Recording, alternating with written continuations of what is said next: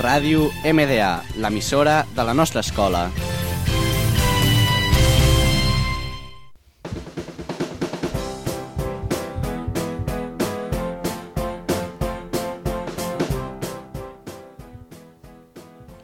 ¿Cansado de no entender los productos financieros?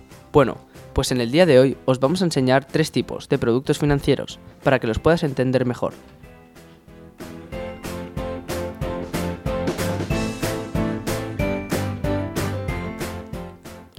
El primer producto del que hablaremos son las hipotecas. Sí, las hipotecas esas que la gente pide para poder comprarse una casa, un coche o algo muy caro, que no disponga del dinero suficiente para comprarlo.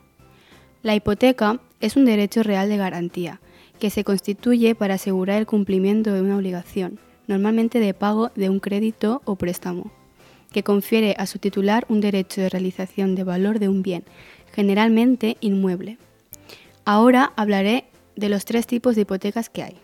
La primera es la fija, si el interés no varía durante toda la vida del préstamo. La segunda, variable, si el interés varía en algún momento, en la mayoría de los préstamos a interés variable se establece un plazo inicial, el primer año a los primeros seis meses, en el que interés es fijo. Debemos tener en cuenta que casi siempre este interés del primer año es mayor que el que resultaría de aplicar el interés variable que se va a aplicar después, por lo que las primeras cuotas del periodo de interés fijo serían superiores a las posteriores. Y la última, la mixta, cuando el tipo de interés se mantiene fijo durante un periodo inicial superior a un año y después es variable. El segundo producto del que hablaremos son las tarjetas. Una tarjeta de crédito es una tarjeta de plástico emitida por una compañía financiera y permite a su propietario la opción de pedir prestado dinero del emisor. Hay diferentes tipos de tarjetas bancarias. La primera sería la tarjeta de crédito. Su funcionamiento es sencillo. La tarjeta tiene un límite de crédito del que se puede disponer, bien haciendo pagos o retirando el dinero en efectivo. Tarjetas revolving. Las tarjetas revolving son una tarjeta de crédito con pago aplazado del crédito dispuesto. Tarjetas de débito. En las tarjetas de débito, el cliente solo tiene acceso al dinero que tenga disponible en la cuenta corriente asociada de su banco. Tarjetas prepago, también conocidas como tarjetas monedero. Este tipo de tarjetas solo pueden utilizar con el dinero que la persona haya depositado previamente.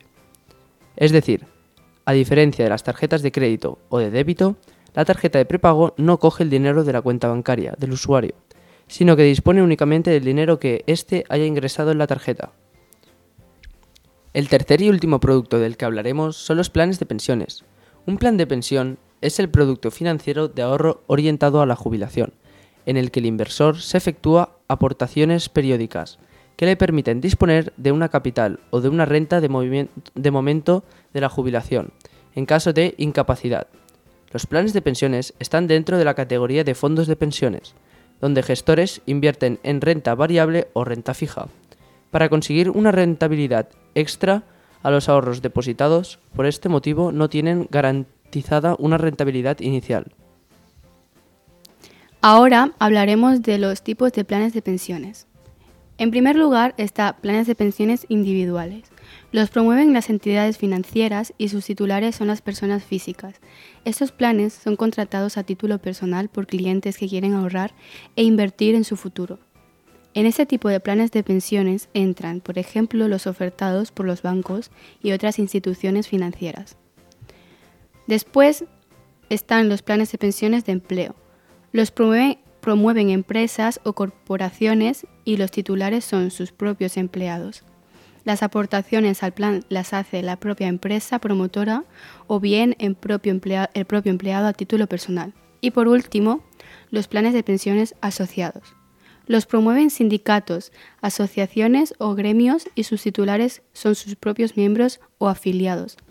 Solo los titulares pueden aportar al plan de pensiones. Bueno, y hasta aquí el programa de productos financieros. Esperemos que os haya gustado y os haya sido de mucha utilidad.